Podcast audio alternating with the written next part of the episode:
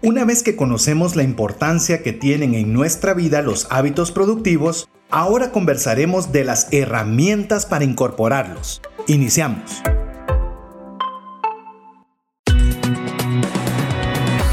Nuestra mirada va más allá de los límites naturales. Nuestro objetivo, darte herramientas que puedan ayudarte a tomar decisiones financieras inteligentes. Somos trascendencia financiera.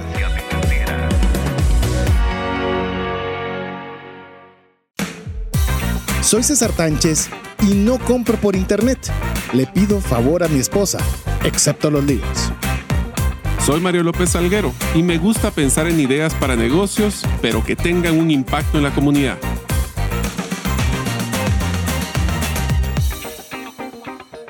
Hola, te saluda César Tánchez y como siempre un verdadero gusto poder compartir contigo un programa más de trascendencia financiera, un espacio donde queremos agradar a Dios con el buen uso de los recursos que Él nos permite administrar para que tengamos lo suficiente y más que suficiente para poder compartir con una mano amiga que tanto necesite de una ayuda en un momento en particular. Así que si es primera vez que estás escuchando el programa, te damos la bienvenida y si eres de las personas que ya tiene un buen tiempo de estar escuchándonos, pues bueno, te damos todavía una bienvenida más calurosa por tener esa confianza en proporcionarnos este tiempo para que juntos podamos tener crecimiento personal y trascender financieramente, que ese es el objetivo del programa. No me encuentro solo, también estoy bien acompañado con un buen amigo y coanfitrión del programa, Mario López Salguero. Bienvenido, Mario. Hola, César. Hola a todos. Es un gusto estar un día más con ustedes, día, tarde y noche, dependiendo a qué hora nos estén escuchando.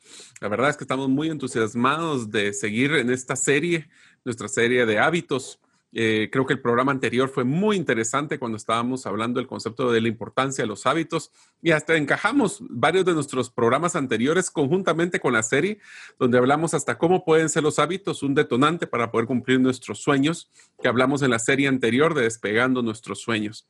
Hoy vamos a hablar de las herramientas de los hábitos, así que si espero que tengan papel y lápiz y si no, pueden escucharlo en el podcast para que no lo sabemos que muchos de ustedes nos escuchan en el vehículo cuando están posiblemente en el tráfico, así que no esperamos de que lo escuchen y estén tomando notas, por favor, las dos manos en el timón, sino que lo que queremos es que ustedes puedan eh, tener notas mentales y escucharlo de nuevo en el podcast que recibirán todos los viernes. Así que estamos muy entusiasmados de un programa más y esperamos que les podamos dar valor, siempre recordando cuando todo lo que aprendan en este programa sigan la regla del APC, aprender, practicar y compartir. Así es, y queremos agradecerle, como bien lo decía Mario, a todas las personas que nos escriben. Estoy tratando de encontrar un mensaje, pero creo que mejor se lo voy a decir con mis palabras. Por ejemplo, hay una persona que nos escribe de un lugar bastante en el, interior del país, pero cuando digo interior, bien en el interior del país,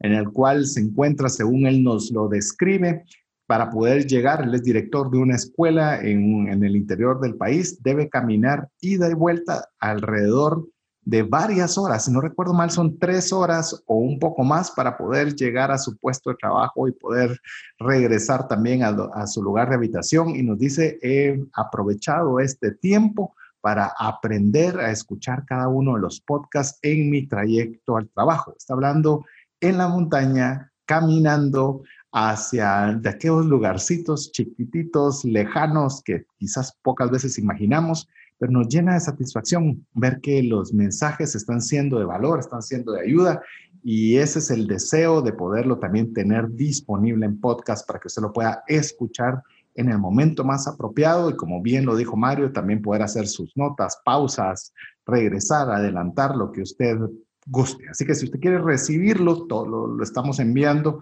siempre vía WhatsApp. Lo mandamos al, si usted es parte de nuestra lista de difusión, al más 502 59 19 05 42. Solo tiene que enviarnos su nombre y guardar ese número de teléfono en sus contactos. Si no hace lo segundo, no lo va a recibir. Es una medida que utiliza WhatsApp para saber si usted está interesado o no en poder recibir nuestros mensajes. Si tiene dudas de cómo funciona WhatsApp, también tenemos un programa que hicimos al respecto. Búsquelo también, WhatsApp Business, para que usted lo pueda también aprender algunas de las herramientas de esa plataforma. Pero bueno, estamos haciendo con, con Mario sin querer queriendo un surfeo por varios de los de los programas que hemos hecho, pero principalmente agradecerle el favor de su audiencia, ahora que estamos ya en el segundo programa de la serie Hábitos, en el cual vamos a tener el tema, como ya lo mencionó Mario, vamos a hablar el, podcast, el, perdón, el programa anterior lo hicimos sobre la importancia y ahora vamos a hablar sobre herramientas. Así que hoy vamos a ver herramientas de cómo poder tener hábitos que sean productivos o conducentes en nuestra vida.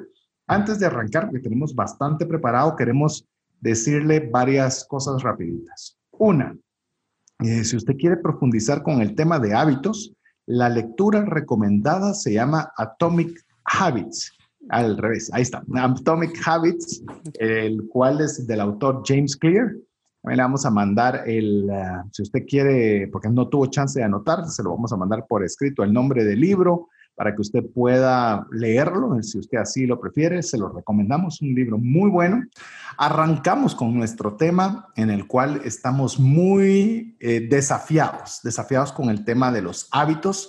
Eh, no vamos a redundar tanto en el tema de la, de la, importancia, como lo vimos en el programa anterior, sino vamos a buscar herramientas, vamos a buscar cómo comenzamos a, a, a, saber de qué forma podemos hacer que los hábitos tengan resultados positivos en nuestra vida para dejar el próximo programa, que será la, el cierre de la serie también, donde veremos las aplicaciones a nuestras finanzas. Así que llamemos, vamos de muy de la teoría, vamos adentrándonos poco a poco a llegar a la práctica. Así que esperamos que usted pueda eh, obtener un, un, un valor importante de lo que vayamos a conversar el día de hoy.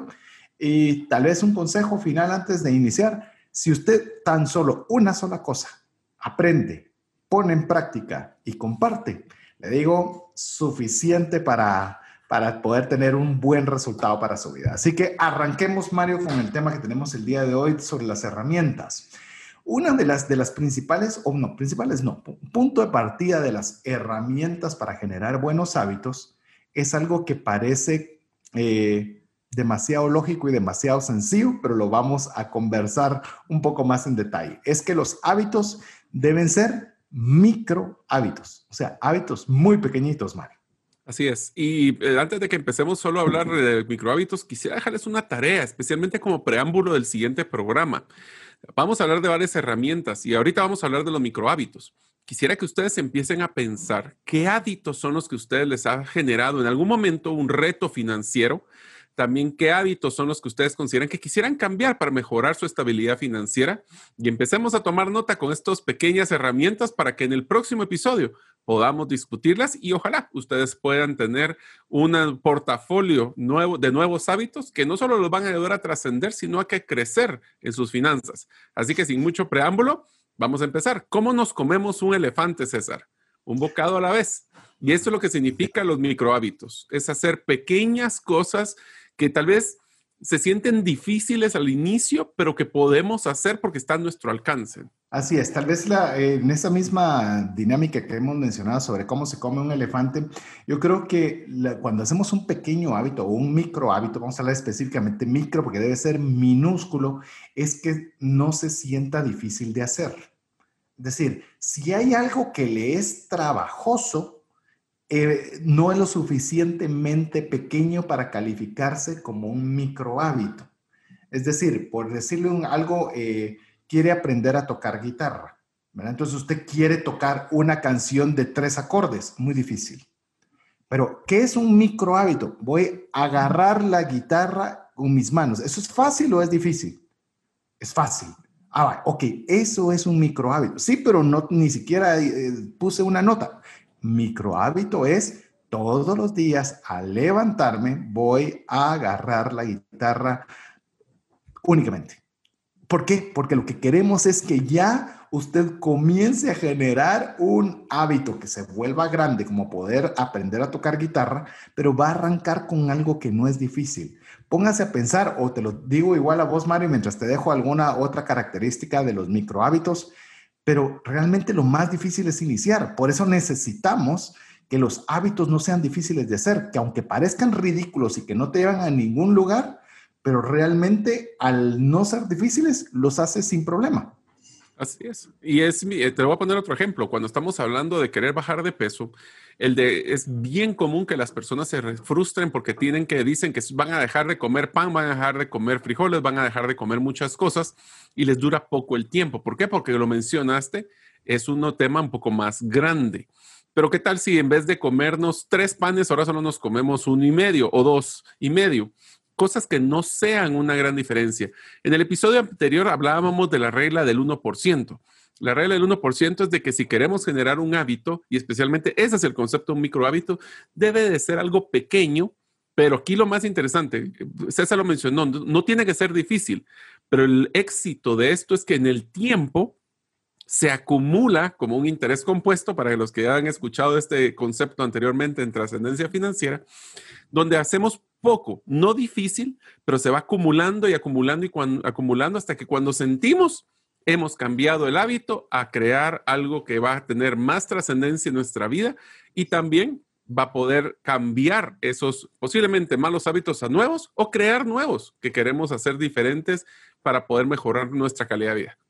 Bueno, mencionabas y voy a ahondar un poco con el ejemplo que estabas dando. Si usted comía tres panes con su desayuno, como fue lo que mencionó Mario, o el almuerzo en el tiempo de que usted desee, y usted puede decir, solo me voy a comer dos y medio. Y rápidamente uno puede pensar, sí, pero es que medio no va a ser la diferencia. No es una libra. Una semana, cuando es la acumulación, medio de una semana son tres panes y medio. Tres panes y medio, en, pues, multiplíquelo por cuatro, son 12 panes y restos. Significa que eso es equivalente, esos 12 panes, por ponerle un número redondo, es equivalente a cuatro días que usted no haya comido pan. Y, usted dice, qué interesante, cómo me, me, me, o sea, no sentí que fue demasiado difícil, pero el si yo logro hacer eso durante un periodo prolongado de tiempo, me comienza a traer beneficios principales. Que aquí hay otro micro hábito que quiero, que quiero tal vez darle una característica a este tema. Es que usted tiene que poner señales obvias para poderlo hacer. Ejemplo, si usted quiere aprender en el ejemplo de querer aprender guitarra y su pequeño hábito va a ser agarrar la guitarra eh, a las 5 de la mañana, por mencionar cualquier cosa, deje dormir a su familia, ¿verdad? Pero, pero suponiendo que usted está solo y que tiene un cuarto dedicado o lo que fuere, eh, que está a las 5 de la mañana, usted debería tener al levantarse ver su guitarra. Porque si no, eh, si usted tiene que ir a ver dónde la guardó, que está guardada en un cajón, el cual se encuentra en el cuarto secundario, en el cual le pusieron cosas encima, se le va a dificultar poder ejecutar ese hábito con facilidad. Entonces, tiene que tenerlo fácil. Yo le voy a enseñar algo. Yo tengo, pues a los que me puede, nos pueden ver cuando la transmisión de, mm, en, vivo, cuando estamos haciendo el programa, yo tengo un pachón de agua. No me gusta tomar agua. No, no es algo que disfrute, es algo que, que, que yo realmente tengo que generarme el hábito y a raíz de estos aprendizajes que hemos tenido, aprendí que lo tengo que tener frente a mí. Y me he dado cuenta que si tengo frente a mí el agua y me la sirvo en un vaso, por simple tema de que me lo tengo que terminar porque lo tengo enfrente, eh, comienzo a tomar una buena cantidad de agua. Entonces, esas son cosas chiquititas, como tener el, el pachón o el vaso de agua enfrente, que no hace una mayor, un mayor cambio dramático en mi vida, pero al ser pequeño, comienza y tenerlo enfrente, resulta que tiene los resultados esperados que si yo no hiciera esa pequeña acción.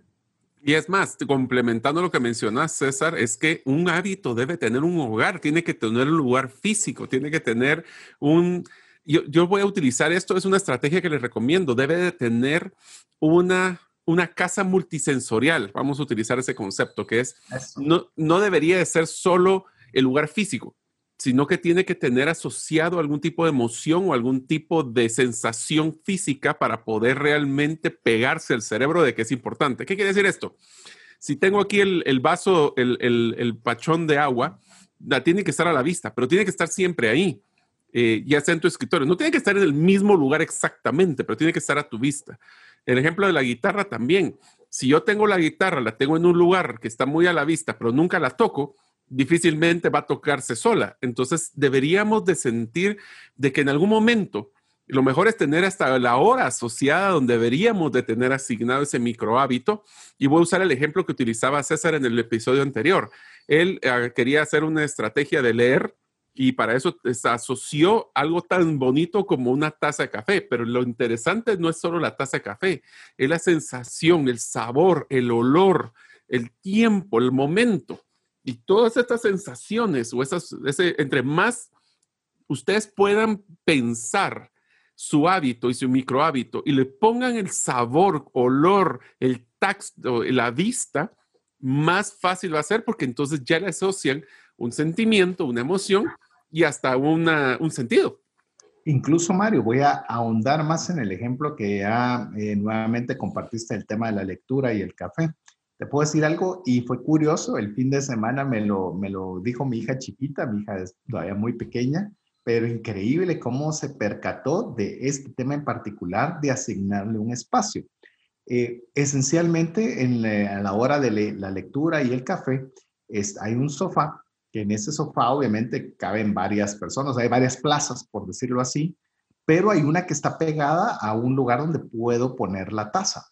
Entonces me acostumbré a estar del lado derecho del sofá donde puedo tener cercana la taza de café para poder leer.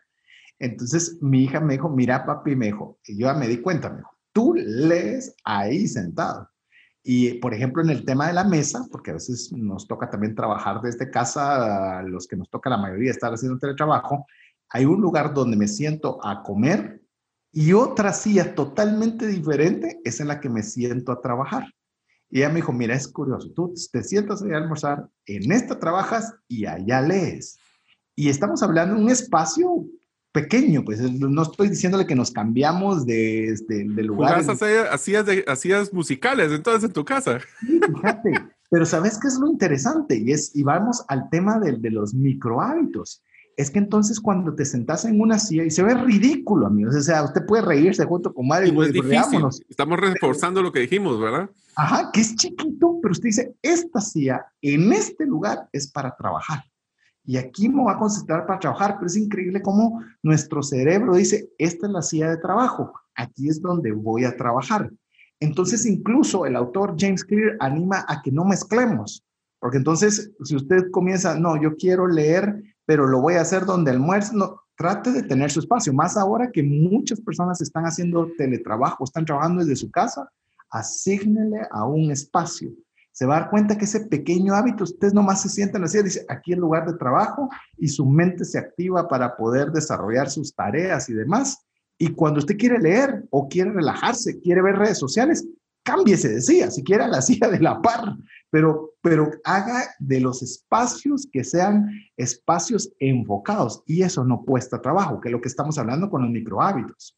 Y te diría una cosa, César, inclusive se vuelve un tema de los hábitos, se te hacen una necesidad. Te voy a poner un ejemplo. Yo todos los lunes tengo la costumbre y el hábito de que de siete y media de la mañana a ocho, ocho y media, me tomo el tiempo para planificar mi semana. Si no lo hago, siento que estoy perdido, no tengo brújula, no, tengo tantas cosas que hacer y, y que, no sé, que no sé por dónde empezar. Esta semana, por ejemplo, tuve reuniones desde las siete y media y no te imaginas lo que me ha costado tratar de concentrarme para poder lograr enfocarme. Obviamente lo que hice fue reponer ese día, el siguiente día martes, para poder ordenarme, porque lo que pasa es de que le empieza la ansiedad. No me senté en la silla, no, no me tomé el café, me hace falta mi café para leer. O sea, ese es el concepto que queremos, con poquito, con poquito. Por eso es que se llaman micro hábitos con poquitas cosas que sean fáciles, que le asignamos espacio, que lo volvemos en un tema de crecimiento exponencial, literalmente cuando menos sintamos, estamos teniendo un buen hábito.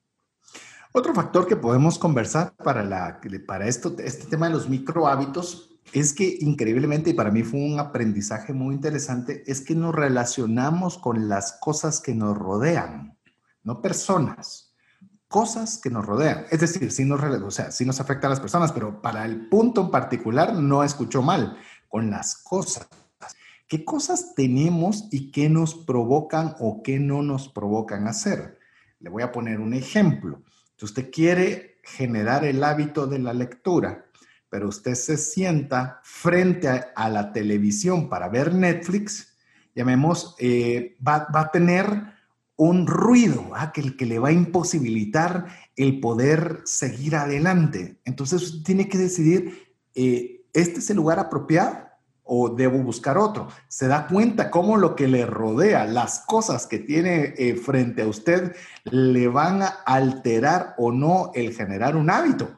Y te lo puedo mencionar incluso, Mario. Por ejemplo, eh, usted quiere leer un libro y yo leo mucho digital y no me causa problema hacerlo, pero tal vez a usted le gusta jugar en los, en, los eh, aparatos electrónicos y, y, si usted lee un libro en lo digital teniendo la tentación de poder jugar algún juego electrónico, mejor utilice un, eh, un libro físico para que obviamente quitarle a las cosas la posibilidad de distraerle o de no permitirle tener el hábito adecuado. Correcto, entonces tenemos que, ahí sí que es el, utilizar un concepto como que estuviéramos viendo el marco de una pintura. Literalmente así deberíamos de tratar de verlo. Es como nosotros nos queremos enfocar, porque lo que nos enfocamos, y aquí voy a utilizar dos frases que nos encanta, una con César y otro que utilizaba yo mucho en mi mundo corporativo. La primera es fuera de la vista, fuera de la mente. Si ustedes no lo tienen en su, o tienen esos detonantes claros, no van a salir. El segundo punto que quisiera mencionar es que eh, hay una forma de darnos micropremios también con los micro hábitos. Y aquí utilizó una frase que me, era importantísima para nosotros en el mundo de emprendimiento, por ejemplo, que dice, debemos de hacer lo que debemos de hacer para que nos dejen hacer lo que queremos hacer. Le repito porque suena así como redundante con las palabras. Debemos de hacer lo que debemos de hacer para que podamos hacer lo que queremos hacer. Y eso significa de que una vez que nosotros realicemos este micro hábito y fue fácil, podemos nosotros eh, utilizar ese, ese, ese ganancia incremental para darnos una palmadita con un tan sencillo como, ¡hala, qué, qué bien estuvo el café de hoy! ¡Qué buena lectura! Me di un premio a mí, a mí mismo, ¿verdad? Y nuestro mí mismo siempre activo, a mí mismo y le digo, buen trabajo hoy.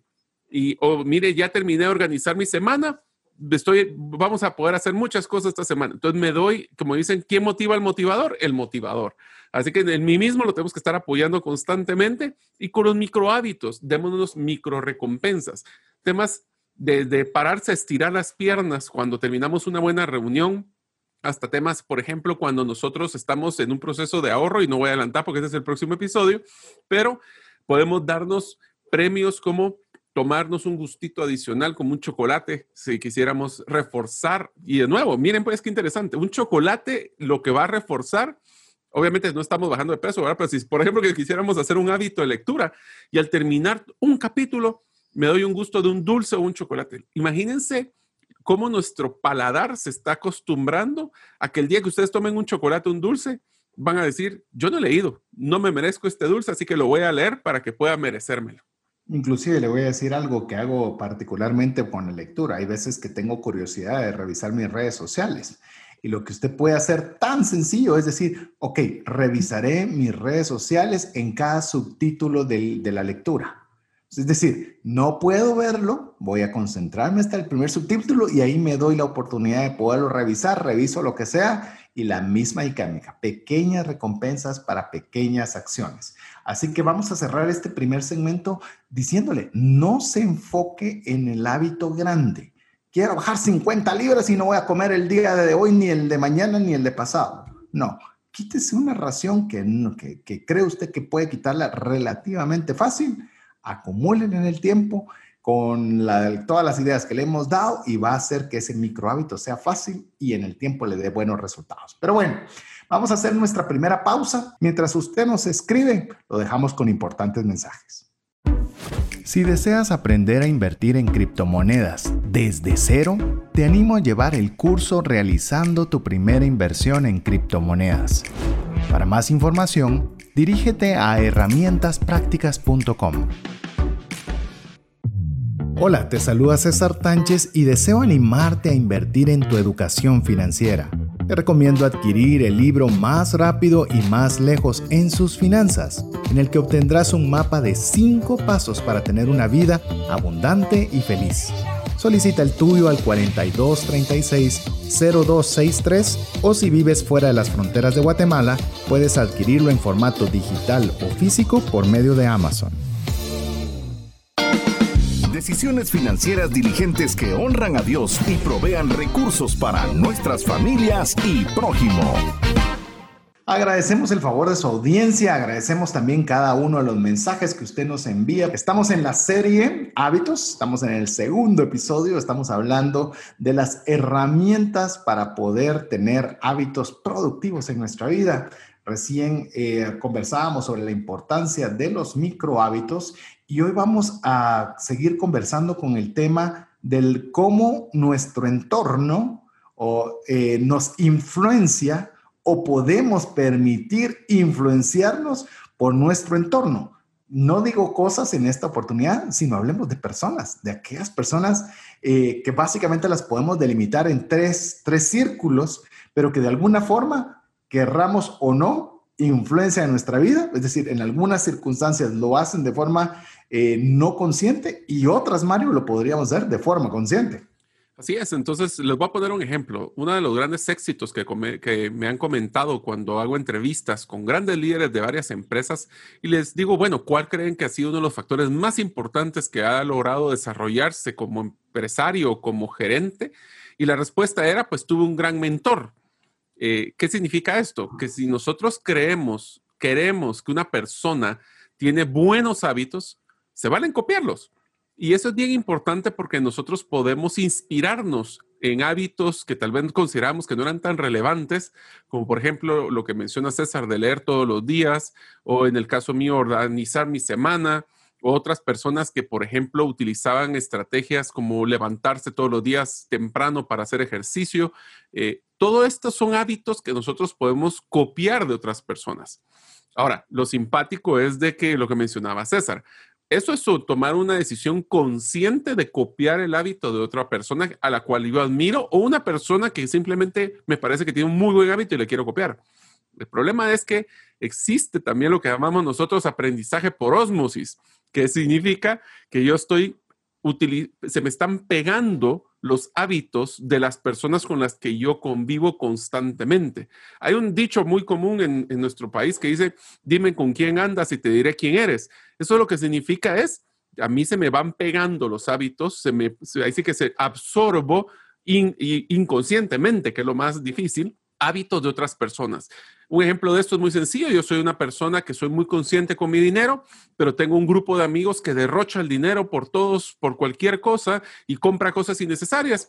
Poco a poco me voy a dar cuenta de que puede ser que se me estén pegando estos hábitos de derrochar el dinero o simplemente gastar en cosas que no son relevantes. Inclusive en la misma Biblia eh, hay una parte en la cual eh, pues están, están enjuiciando, por decirlo de alguna forma, a Jesús y obviamente está Pedro ahí afuera esperando a ver qué sucede y lo distinguen por cómo se comportaba, porque dice, te comportas igual que él.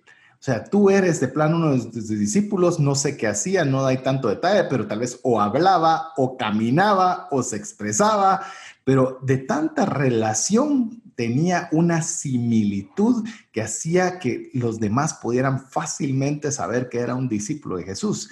Es decir, esa, esa cercanía, que si quieren arranquemos con estos tres círculos, por mencionar los círculos que influencian o que, o que no, ya sea, ya lo hablamos, que pueden serlo de forma inconsciente o nosotros lo podemos hacer intencional, lo que es la generación de nuestros hábitos. Y estos son nuestro círculo cercano, nuestro círculo íntimo, en el cual podríamos incluir a nuestra familia e incluir a nuestros amigos, que de alguna forma tienen un efecto importante en, la creación de nuestros hábitos.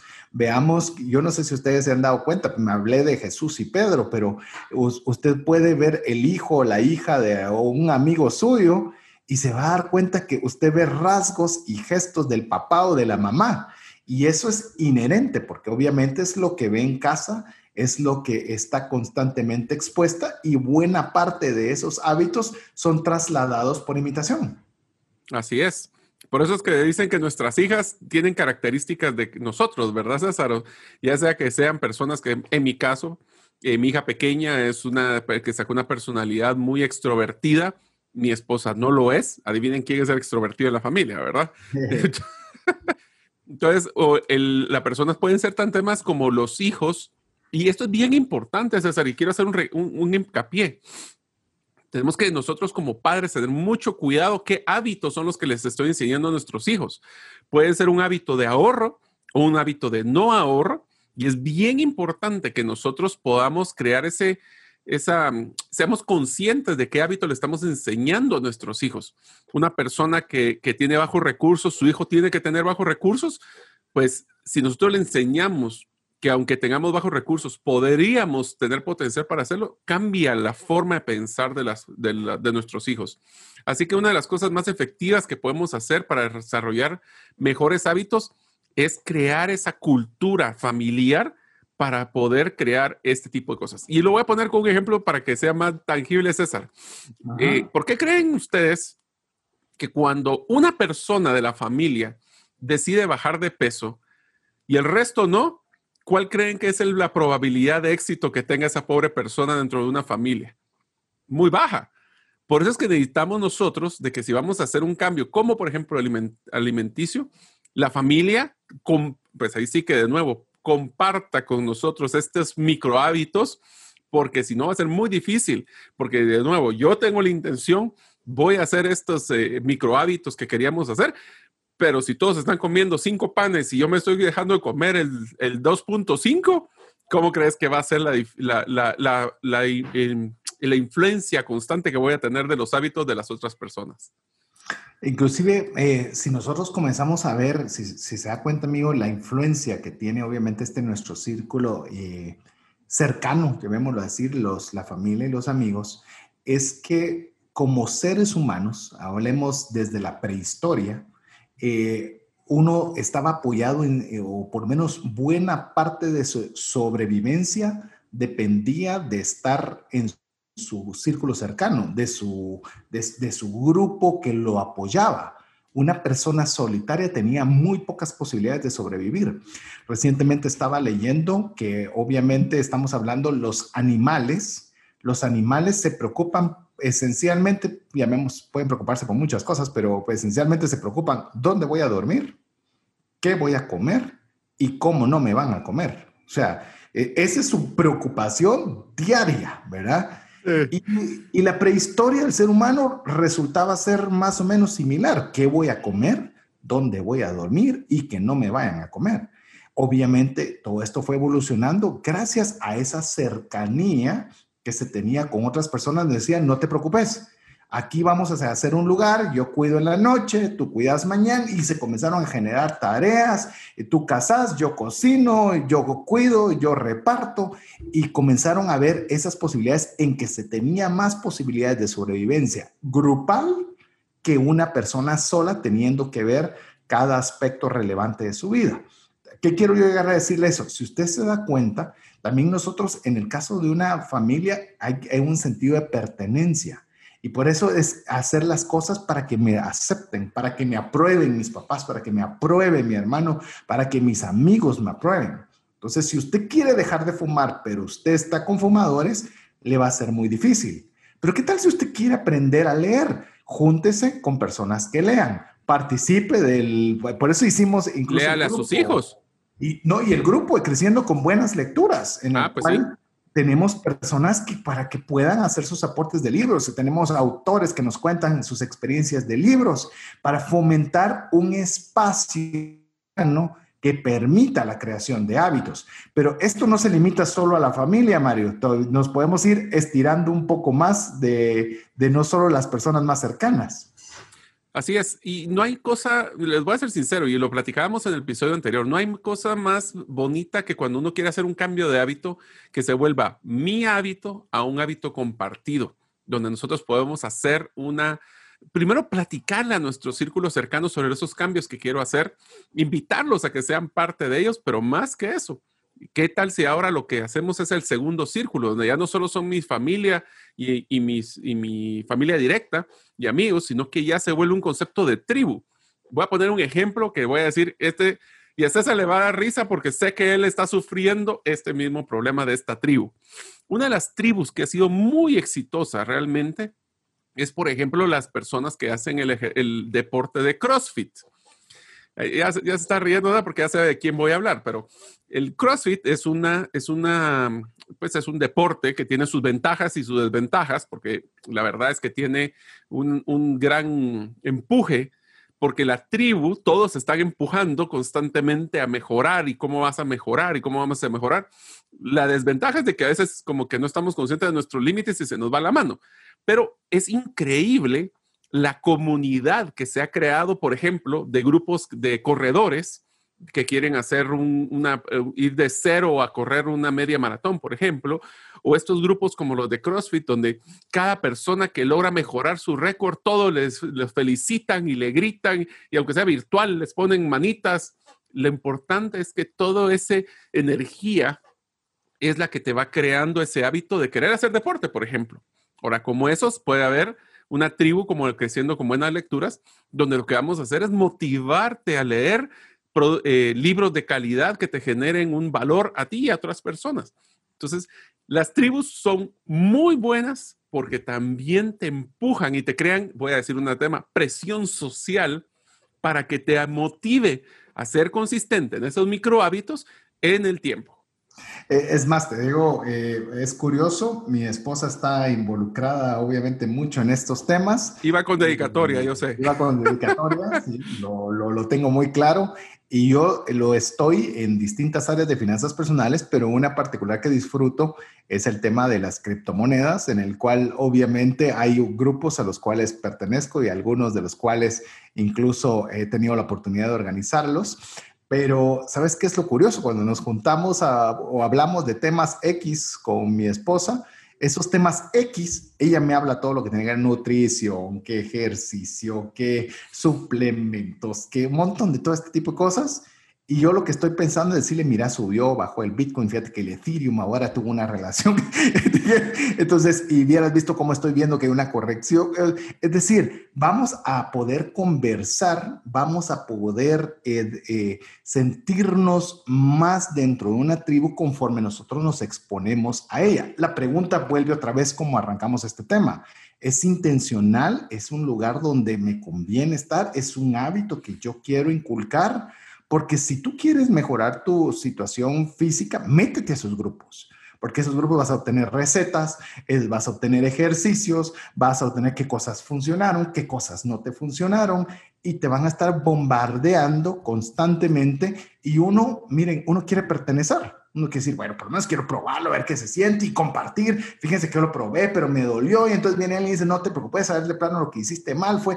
Y uno comienza a hacer ese, ese, ese sentido de pertenencia. Por eso es que los reviews tienen tanto éxito. Si usted quiere comer un lugar donde hay, donde todos los, todas las recomendaciones digan, este lugar es fantástico, aquí la comida es deliciosa, pruebe la pasta, no vaya a dejar de pedir el postre, porque uno quiere realmente dejarse eh, eh, recibir una opinión de otras personas para nosotros también poder tomar decisiones con un poquito más de seguridad. Es más, uno, si te das cuenta, los restaurantes usualmente nos gusta ir a los que están llenos, no tan llenos, pero sí los que están llenos, y uno que esté vacío, pues tal vez es muy bueno, pero como dice, bueno, ¿será que porque algo está pasando? Ahora, yo quisiera poner una pequeña alarma aquí en este eh, punto, César, que es muy importante, y es que así como nosotros podemos buscar consciente o inconscientemente que estas tribus nos influyan, tenemos que tener mucho cuidado también de qué es el grupo que el cual nos queremos acercar. Y voy a poner un ejemplo muy importante. Nosotros queremos ser más felices en nuestra vida. Tenemos que tener mucho cuidado de las personas que te drenan de energía, de las personas que están muy negativas todo el tiempo. ¿Por qué? Porque poco a poco te vas a dar cuenta de que si pasas mucho tiempo con este tipo de personas, vas a estar no solo drenado, sino que vas a empezar a cambiar hasta tu actitud. Si todo es malo, y tú eres muy optimista, como en mi caso, por ejemplo, que yo soy muy optimista, em, poco a poco se me va perdiendo el optimismo. Entonces tenemos que tener cuidado de este círculo porque es un círculo muy poderoso. Eh, yo sé que la familia, pero a veces es como cuando nosotros estamos eh, eh, tratando de bajar de peso y la familia le dice, ¡hala, qué bien te miras! Pues uno sí le cree, pero no tanto. Pero si viene un extraño de la tribu de, deporte, le dice, ah, mira cómo te has bajado de peso, a uno le da hasta cierto pues peso adicional a esos comentarios porque no son de tu círculo inmediato. Es como cuando nosotros constantemente le decimos que qué linda está nuestra esposa, pues ya llega un punto como que ya no nos lo creen, ¿verdad? Pero si llega una su amiga y le dice que qué bonita está, pues como que le dan un valor adicional. Entonces, tenemos que tener cuidado porque así como estos hábitos pueden ir positivos, pueden ir negativos. Así es, si pasemos al tercer círculo, llamemos, vamos de, de adentro hacia afuera, en el cual también nosotros podemos ser influenciados o podemos dejarnos influenciar nuestros hábitos de lo que es considerado una persona que admiramos. Una persona, podemos conocerla o no. Es decir, alguien que usted admira, pero dice, yo quisiera realmente no sé, tener la capacidad de hacer negocios de fulanito, que yo le he visto que es impresionante, quisiera tener la posibilidad de tener un corazón generoso como la de tal persona que hace aquella X eh, actividad social y demás. Usted puede comenzarlo a admirar y poderlo eh, seguir ese tipo de hábitos. Hay algunos, y lo comentábamos con Mario, que nos perdone Elon Musk, tal vez ya no nos va a invitar nunca más a su casa, es una persona que ha leído muy bien en la vida, ha hecho empresas impresionantes, le está, es el hombre más, por lo menos a este momento, el hombre más rico del mundo, pero no es un tipo de persona que a mí me gustaría imitar, que a mí me gustaría pensar como él piensa, eh, porque no va acorde ni a mis valores ni a mis objetivos. ¿Me gustarían sus recursos? Sí, ¿verdad? Admiro lo que ha hecho, sí, pero es algo que yo personalmente, y coincidimos en esto con Mario, una conversación preparando el tema, es alguien que me gustaría, le digo, yo uso productos de Mac, de Apple y demás, pero Steve Jobs para mí fue leer su biografía de 500 páginas, casi lo considero algo que mejor debiera haber aprovechado el tiempo en otra cosa, ¿verdad? Pero hay, hay mentores que nosotros deberíamos poder seguir y otros que simplemente no vale la pena hacerlo, aunque sean exitosos. Por eso es que nosotros constantemente, y eso es algo que tal vez con César hacemos muy bien, constantemente estamos buscando inspiración en los temas que nos llaman la atención. Entonces, si a ustedes les llama la atención en un tema que quieren mejorar esos hábitos, hablemos de organización, un tema de finanzas, pues ahí está César que hasta libro tiene para que puedan inspirarse en esos hábitos que él presenta en su libro.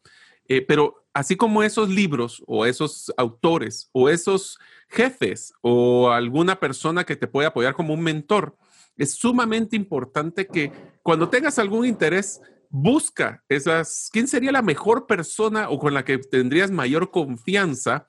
Y confianza no porque la conoces, sino porque crees que compartes esos valores que te puede inspirar. Y trata de ver cuáles son sus hábitos para que así puedas tú desarrollar los tuyos. Entonces, nos fuimos desde familia y amigos hasta tribus, hasta personas que nos pueden dar como una inspiración, como mentor o como líder. Inclusive le voy a decir algo. Si usted tiene, si usted sabe una persona que admira, eh, normalmente esta persona, si usted la admira, es por algo. Y si esta persona realmente es exitosa en cualquier cosa que usted le admire, seguramente es una persona ocupada. Y al ser una persona ocupada, posiblemente no va a tener el tiempo de mentorearlo, pero yo le animaría que vaya hasta un, un paso más adelante. Incluso pida pagar por aprender. O sea, se oye raro lo que le estoy diciendo, pero si hay alguien que le pueda cortar la curva de aprendizaje, que tiene un hábito que usted quiere poder apropiar porque quiere seguir un curso de acción, no dude incluso en pagar por un mentor. Se lo digo y yo sé que estoy hablando de finanzas personales, de cuidar su bolsillo, de ser diligente con sus recursos, de gastar inteligentemente y todo ese montón de cosas que son importantes, pero el aprender de una persona que usted admira, eso no tiene precio. Puede significarle algo muy importante en su vida. Incluso hoy día con las herramientas digitales, usted puede decirle a fulanito, mire, yo no podría pagarle una hora de su tiempo, pero vemos 10 estamos dispuestos a darle por, si usted nos regala una hora a los 10, entre los 10 juntamos X y se lo podemos pagar. Mire, eh, no solo usted sale de la mayoría, decir, porque le digo, hay veces que estas personas, todos quieren hablarles, todos quieren pedirles consejo, todos quieren obtener algo de ellos, y aunque quisiera poder ayudar a todos, no puede. Pero estas ideas que le estoy dando podrían ayudarle a poderle dar consejos que puedan significar algo interesante en su vida. Así que ya le, ya le, ya le contamos, no tenga temor en invertir en aquellas personas que pueden ayudarle a mejorar sus hábitos. Así que esa es otra de las herramientas, Mario. Dale. Solo quiero, esto sí me va a salir muy del fondo de mi corazón, César, pero sí quisiera mencionárselo y tratar de que ustedes me ayuden a cambiar también en nuestro país. Tenemos que tener mucho cuidado de eh, copiar hábitos de personas que envidiamos o personas que están teniendo hábitos no correctos. Por ejemplo, una persona que estafa a otra persona, hay una forma coloquial de decir, ala, ¿qué, pilas fue? O ala, fue muy buzo, como diríamos en Guatemala, fue muy hábil. Esos no son eh, hábitos que queremos que se compartan o que inclusive copiemos. Por eso es que nosotros tenemos que ser muy conscientes de nuestros valores. Estamos en un programa que pues estamos en una radio cristiana y que estamos con valores cristianos. Entonces tenemos que tener mucho cuidado de que nosotros copiemos hábitos que sean profundos, que vayan con nuestros valores y nuestra esencia. Y esto es bien importante, amigos, porque estamos muy acostumbrados a que esas personas que roban o que hacen hábitos malos, deberíamos de nosotros, si queremos crecer, copiarlos. Es el error más grande que podemos cometer en nuestra vida. Copiemos los que están de acuerdo a nuestros valores, a nuestra religión y a lo que creemos que va a ser el futuro de nosotros y de nuestro país. Sí, yo creería que definitivamente los, las personas que influyen en nuestros hábitos tenemos que ponerle un extremo cuidado. Así que una buena herramienta es de forma intencional saber de quién queremos aprender, qué cosa queremos aprender y qué cosas tal vez nosotros estamos haciendo solo por imitación y que obviamente nos están haciendo daño. Otra herramienta que queremos compartirle en el tema de, de la creación de hábitos o de hábitos productivos es que los llamemos qué es lo que causa o lo que produce o la motivación de generar un hábito. Y esencialmente podemos decir que lo que nosotros queremos como seres humanos es reducir la incertidumbre y aliviar la ansiedad. O sea, es algo que nosotros realmente queremos.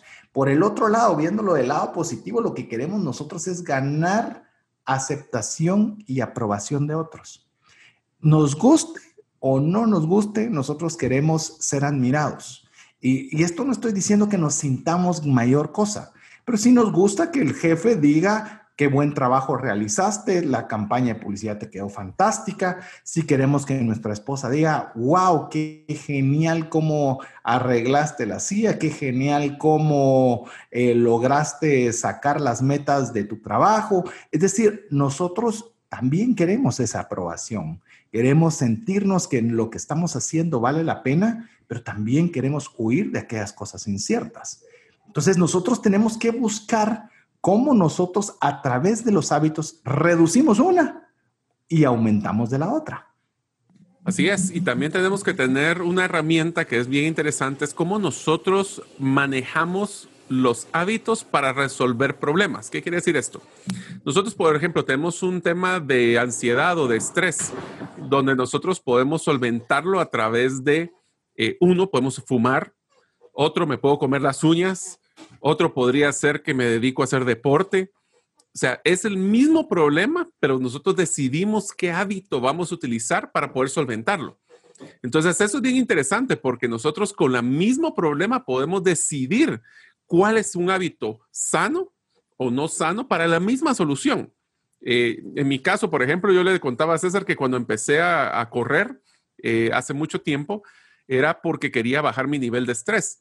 El problema es que regresaba más estresado porque me ponía a pensar todas las pendientes que tenía en la cabeza. Y una de las cosas que César hizo con la piscina, así como yo hice con, la, con corriendo, es aprender a apagar el cerebro. Eso es una forma de manejarlo.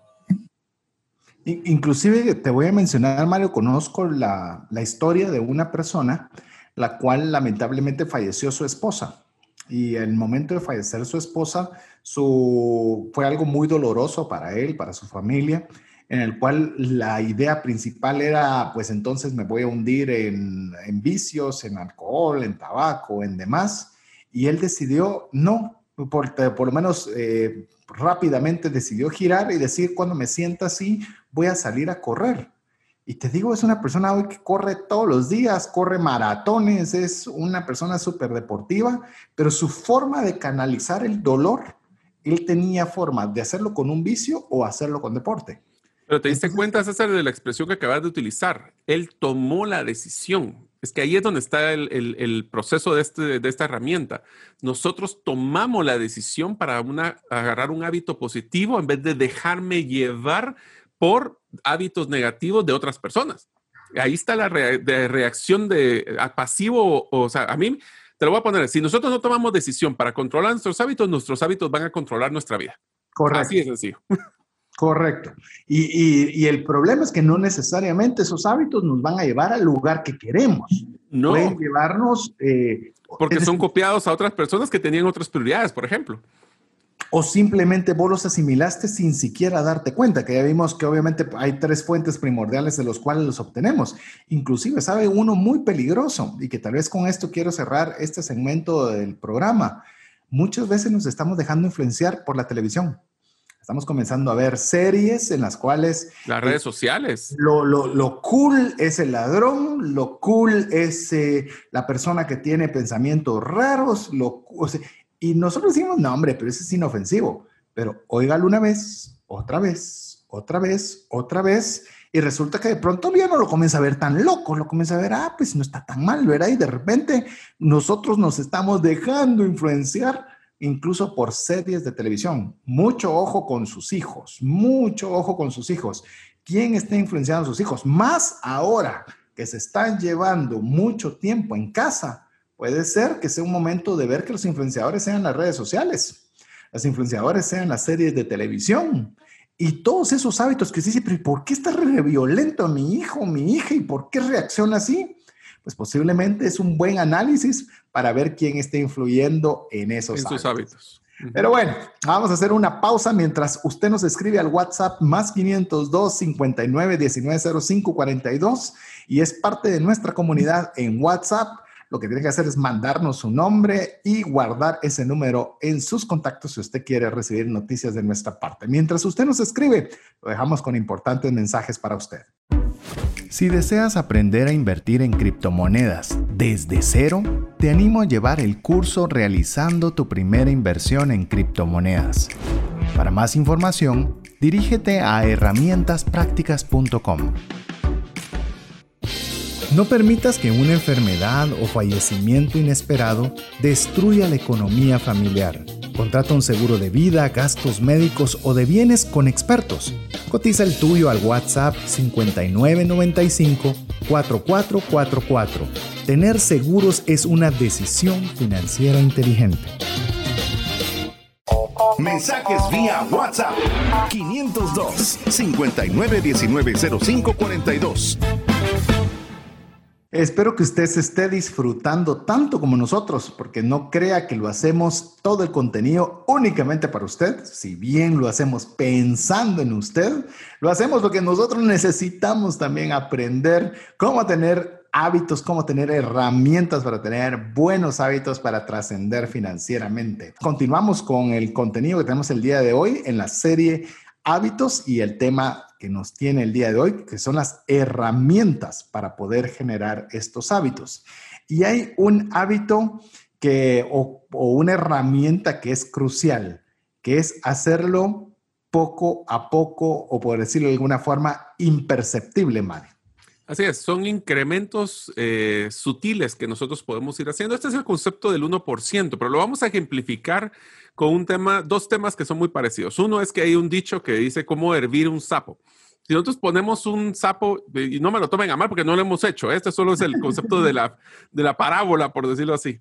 Pero si ustedes agarran un sapo y lo, lo, tratan de meter en agua hirviendo, el sapo va a salir corriendo y porque está caliente el agua. Pero si ustedes ponen ese pobre sapito en agua tibia y van subiéndole un grado a la vez, primero va a sentir que es jacuzzi, entonces va a estar muy contento porque el agua está calientita y cuando sienta ya está en agua hirviendo y no se ha dado cuenta. El, mismo concepto aplica, por ejemplo, con la temperatura en nosotros. Puede ser que baje un grado la temperatura y no sienta frío, pero si ya bajan uno grado, otro grado, cuando menos sintamos nos estamos congelando y no sabemos cómo llegamos a ese punto. Entonces, es bien importante que nosotros hagamos cambios graduales poco a poco. Acuérdense, si hacemos hábitos muy, brincos muy grandes, nosotros no vamos a lograrlo o va a ser más difícil lograrlos. Pero si nosotros de nuevo agarramos el ejemplo de los panes, me está acostumbrado a comer tres panes. El primer día simplemente me quito un cuarto de pan. El segundo me voy a quitar medio, un cuarto más de pan. Cuando sintamos, llegamos a que no estamos comiendo pan, pero no fue así como me quité el pan de un día para otro, porque entonces es muy difícil, porque tenemos esa ansiedad. Pero si fueron graduales, pasos a pasos, de un 1%, poco a poco logramos el éxito que estamos esperando.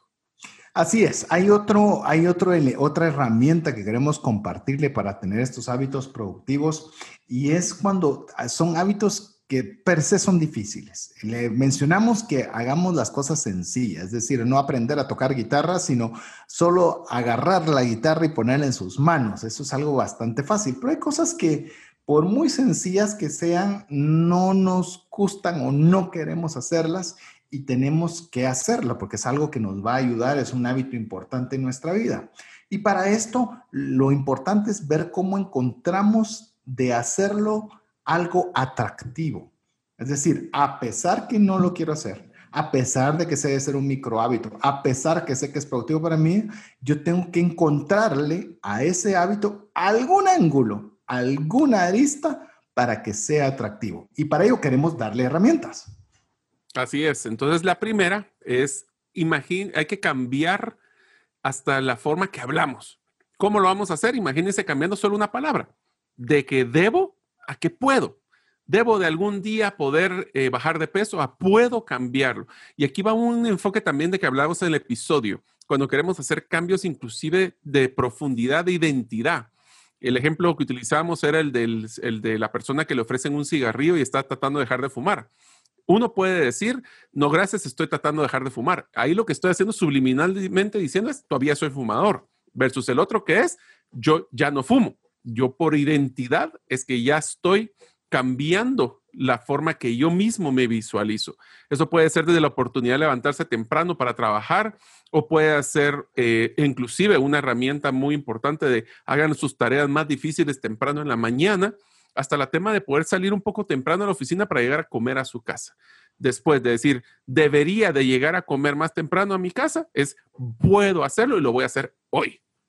Yo creo que con lo que estabas mencionando, y creo que voy a, resaltar un poco con el tema de, sustituir la palabra debo a puedo, es una enorme diferencia. Solo pónganse a pensar, debo ir a trabajar versus puedo ir a trabajar. Si algo nos ha enseñado la pandemia o lo que nos enseñó el COVID, es que antes era la tirria por el trabajo.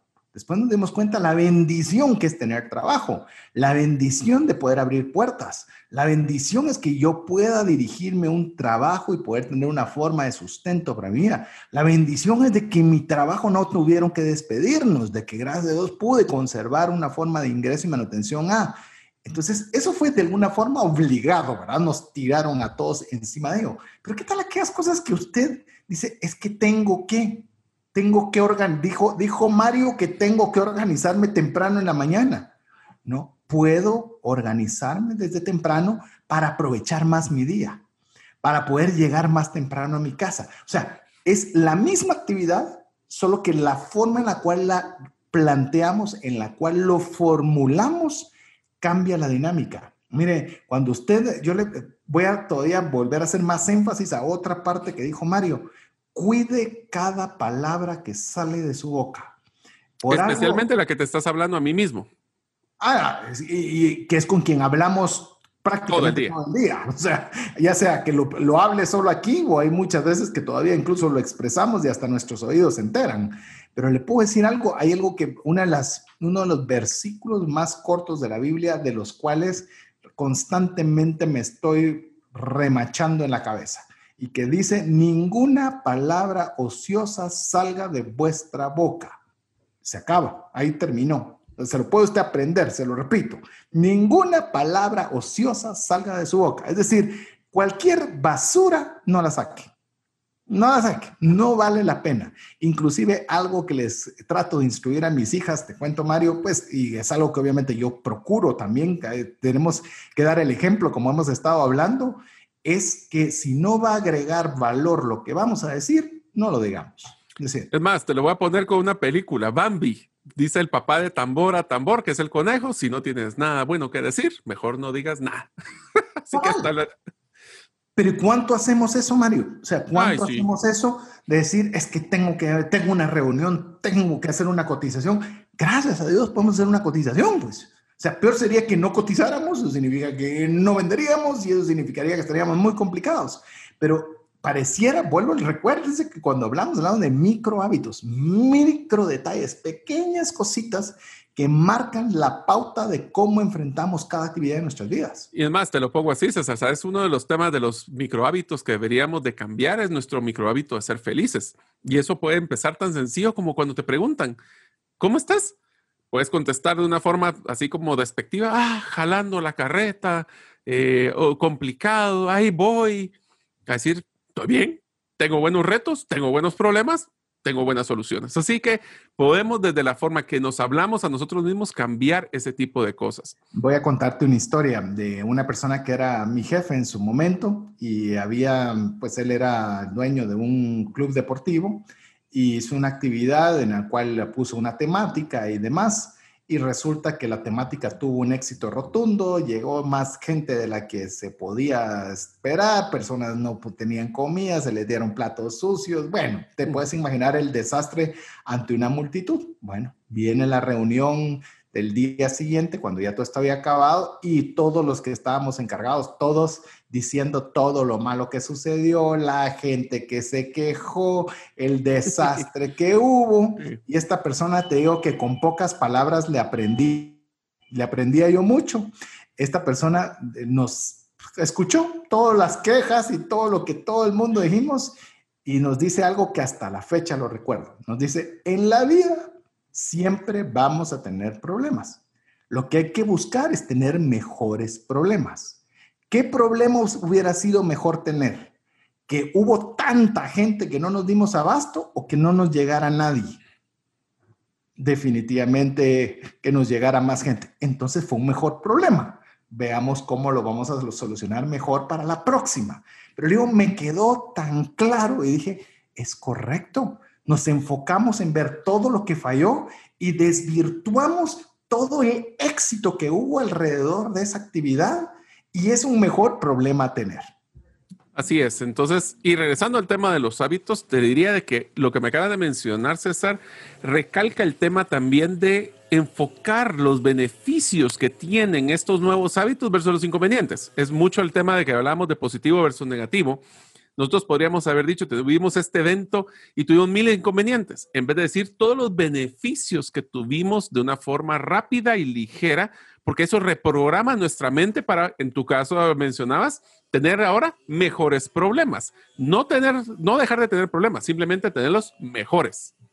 Así es. Hay otro, otro elemento que queremos compartir con ustedes, otra herramienta. Tenemos varias herramientas, pero hay una que me gustó mucho y lo voy a leer textual, que esto está del libro de, de Atomic Habits de James Clear, que se lo voy a leer textual. Me gustó mucho y por eso se lo leo textual. Si quieres dominar un hábito, la clave es comenzar con la repetición y no con la perfección. Repetición y no, y no la perfección. Ese me duele a mí más que soy un enneograma 1 y ahora sí prepárese porque ya vamos a sacar una serie de enneogramas. Hoy sí, ya está en la carpintería, ya la estamos comenzando a desarrollar y producir, así que hoy sí ya vas a ver cuando hablamos de enneogramas 1. Enneogramas... espero que se identifiquen con esos enneogramas y vamos a traer un amigo para que nos ayude también a pimponear y a poder discutir sobre el tema de los enneagramas.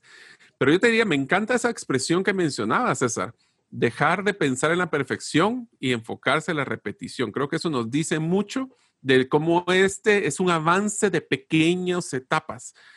no, tenemos que tener todo perfecto. Eso lo dice también la expresión que estaba leyendo del libro. No tiene que ser perfecto el plan, simplemente tiene que ser un plan que debes de practicarlo constantemente. Incluso te digo, se hace un estudio en el cual se divide un salón de estudiantes, se, hacen dos, dos, dos, divisiones y les dicen a los estudiantes, queremos decirles que su proyecto final, de donde van a saber si ganan o no la materia, va a ser la siguiente y le da una instrucción a cada uno de los grupos. A un grupo le dice, ustedes me van a presentar una sola fotografía, una les vamos a enseñar técnicas, luz, todo lo que les vamos a enseñar durante las clases y al final del proyecto me tienen que entregar la mejor fotografía que aplique todos los conocimientos que aprendieron en el curso. Al otro grupo lo van a calificar por la cantidad de fotografías que saquen. Es decir, yo no voy a ver tanto esa calidad de fotografías, sino el volumen de fotografías de cada uno de los aprendizajes que les estoy contando. Llegan al final, cada quien presenta una volumen y otra calidad. Y uno, yo no sé vos, Mario, pero siempre es mejor la calidad que la cantidad. Pero en formación de hábitos, lo curioso fue que quienes hicieron la mayor cantidad de fotografías tenían la mejor calidad de fotografía que aquellos que se esmeraron en solo una. ¿Por qué? Por la repetición, por la prueba, por el ensayo, por el error aprendizaje, por estar probando diferentes cosas, por estar encontrando ángulos diferentes, exposiciones de luz. Y como tenían que hacerlo muchas veces, mejoraron con solo la consistencia, mejoraron la calidad con la cantidad. Así que no solo es de decir, es mejor un tiempo de calidad que de cantidad. Sujeto, sujeto a, sujeto a discusión. Voy a ampliarlo y te dejo, Mario. En el, en el tema es, me gusta leer también, parte de los libros que leo cada año, es leer algo relacionado con mi relación con mi esposa y una relación con mis hijos. Siempre leo algo relacionado con, con ese tema. Y hay una autora, eh, la doctora Meeker, que tiene uno específicamente para los papás y las hijas. Y él decía, las hijas no necesitan calidad de tiempo, por lo menos lo que dice ella, y me pareció muy lógico. No necesita que usted esté hablando de filosofía y la importancia de la vida. Ellas quieren tener a su papá a la vista. Si usted va a leer, si usted va a trabajar y ella por su lado, simplemente hágalo, que ella esté a la distancia a la vista, que sabe que si necesita algo, tiene a su papá a la vista. Y eso es, esa cantidad genera calidad. Y mire, me quedó tan grabado, porque a veces no es de que mi hija vamos a tener una conversación en la cual la importancia le no, pero que me vea. Ahí estoy cerca, si ella necesita hablarme, sabe que me tiene ahí nomás. Entonces le digo, no menospreciemos la cantidad, más ahora que lo aprendí de una forma un poco más técnica con el tema de los hábitos. No nos vayamos, es que el tiempo que yo le doy a mis hijos es de calidad. No les doy cantidad, pero lo poco que les doy es bueno. Mm, yo creo que esto ya nos, ya nos pone otro parámetro de análisis. No sé qué pensás vos, Mario. Definitivamente. Y eh, también recuerda, César, de que la repetición hace la maestría. Esa es otra expresión que aprendí y es que constantemente, ah, yo en las eh, personas que son eh, emprendedores exitosos, o no, rara vez, porque no es que nunca, pero rara vez lo hacen a la primer emprendimiento, es porque practicaron constantemente sus habilidades para ir mejorando y se vuelve el hábito del emprendimiento. Yo sé que este es el tipo de cosas se vuelven interesantes, ¿no?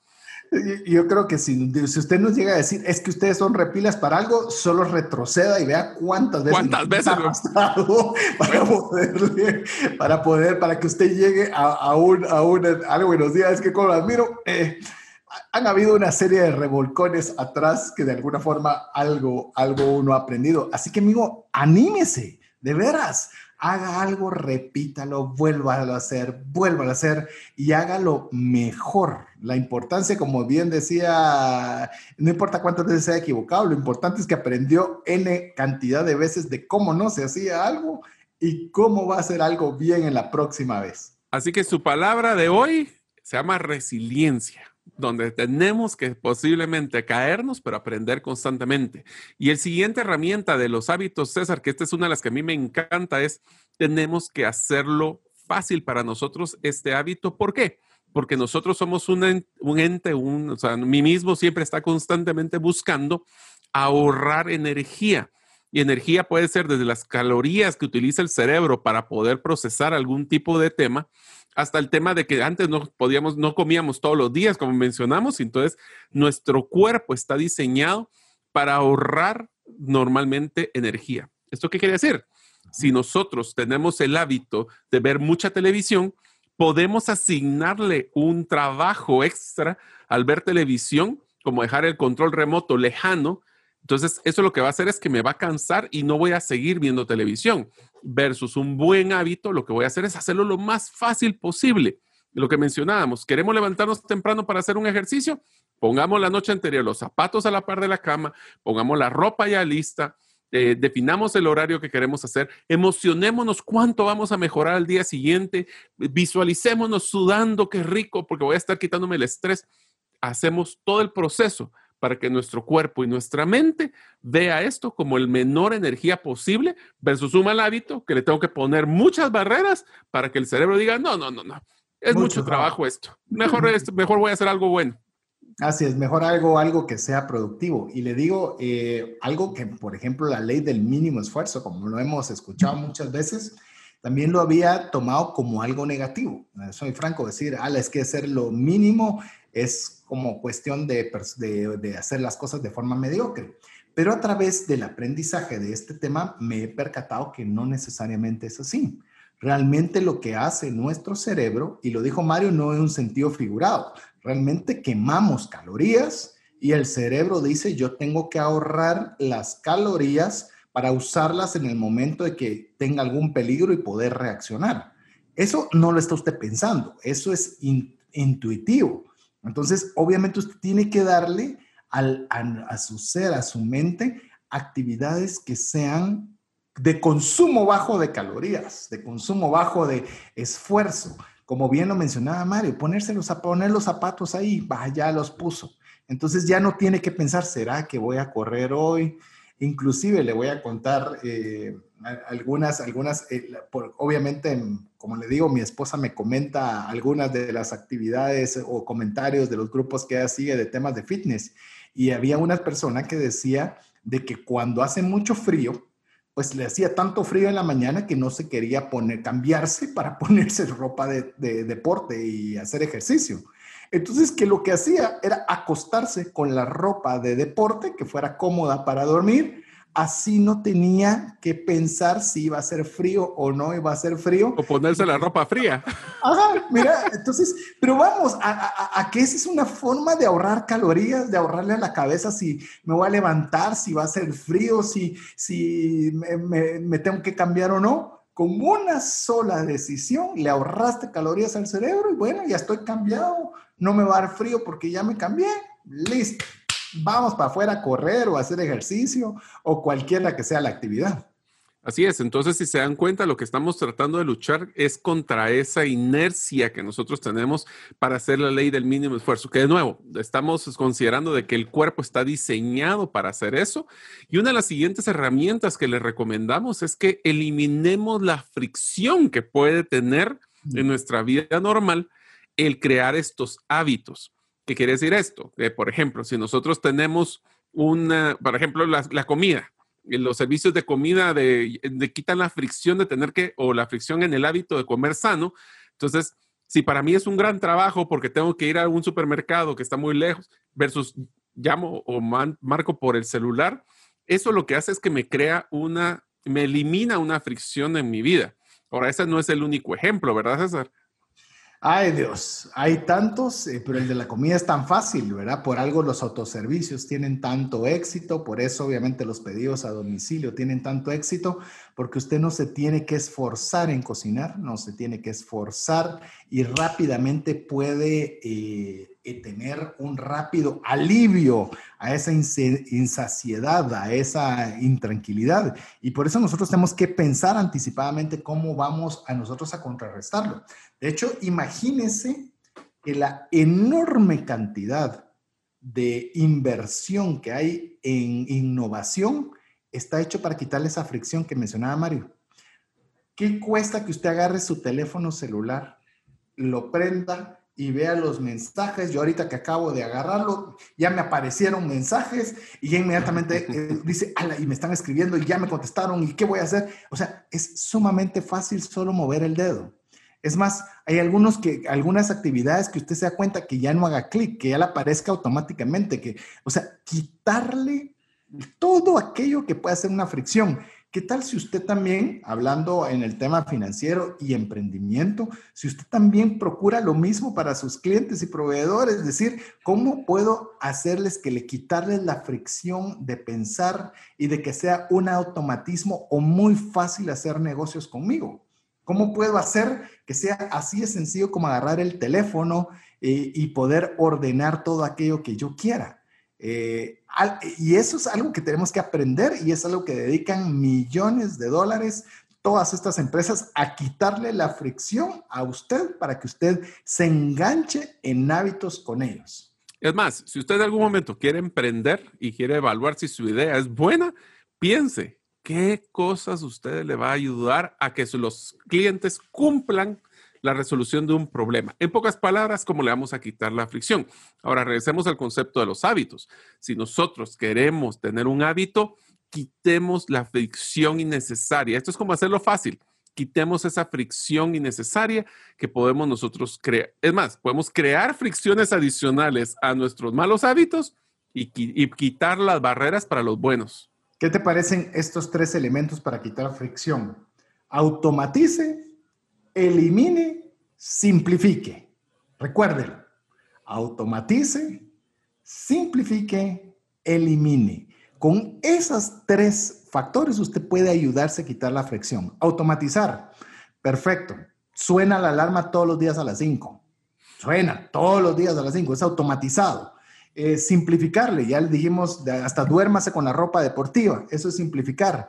Eliminar. Ok, saca el teléfono afuera porque si no, capaz que se levanta, entonces comienza a ver qué mensajes subieron, después le entró pereza, de ahí le dio frío y ya no salió. Es decir, ¿cómo utilizamos esos tres filtros para poder eliminar la fricción y tener hábitos productivos?